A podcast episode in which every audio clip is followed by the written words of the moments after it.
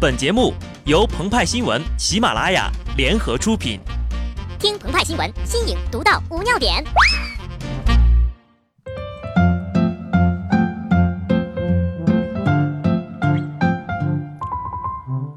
本文章转自澎湃新闻澎湃联播，听众朋友们，大家好，我是极致的小布。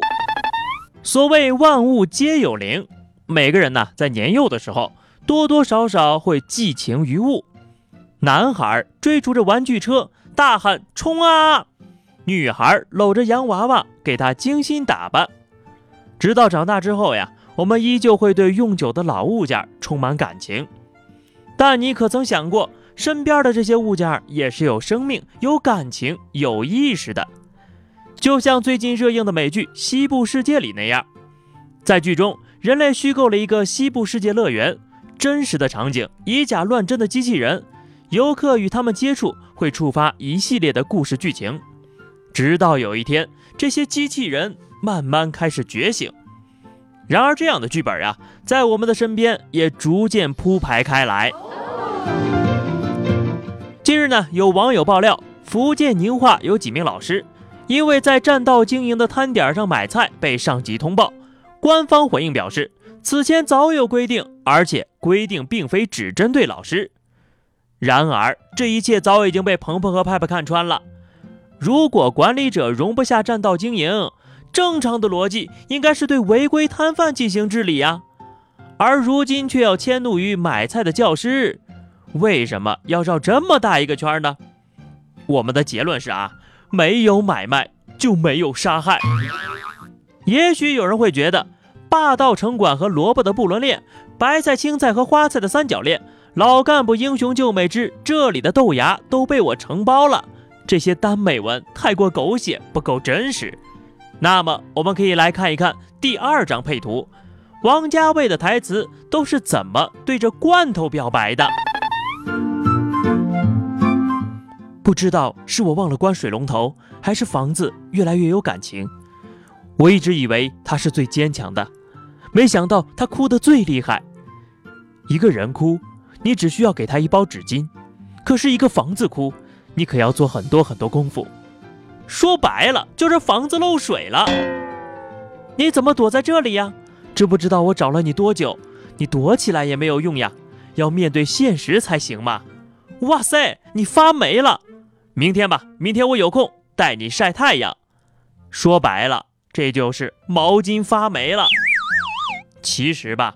感情丰富的有时候只是人自己，人孤独就会觉得一根筷子也是孤独的，人伤心就会觉得漫天大雨都是天上的眼泪，人开心了吃感冒药都像是彩虹豆。所谓寄情于物，大概就是如此了。也有一些人啊，舍不得自己的老伙计吃灰，给他们戴上了口罩。据报道，西安市环保局长安分局主要官员出于自身政绩考量，用棉纱堵塞采样剂，致使数据异常。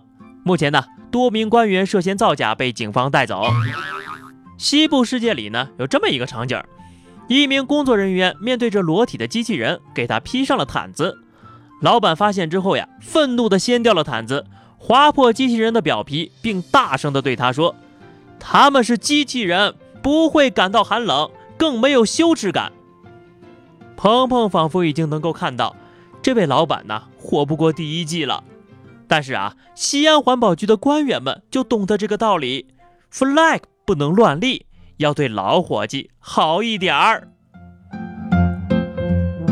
曾经那个空气采样剂是他的战友，一个负责记录，一个负责治理。但是突然有一天，空气采样剂通过了图灵测试。有了自己的意识，我吃灰吃够了啊！这么污的天你也不管管。于是乎，时任西安长安区环境空气自动监测站的站长李某，开启零零七碟中谍、谍影重重模式，搞来了钥匙，记下电脑密码，潜入监测站，删除监控视频，为的呀，就是给自己的老战友塞点棉纱，少吃点灰。在后面的几个月里啊。数据达标了，几位负责人快乐地笑着。但正如西部世界里机器人吟诵着莎士比亚的诗句，这种狂暴的欢乐往往预示着狂暴的结局。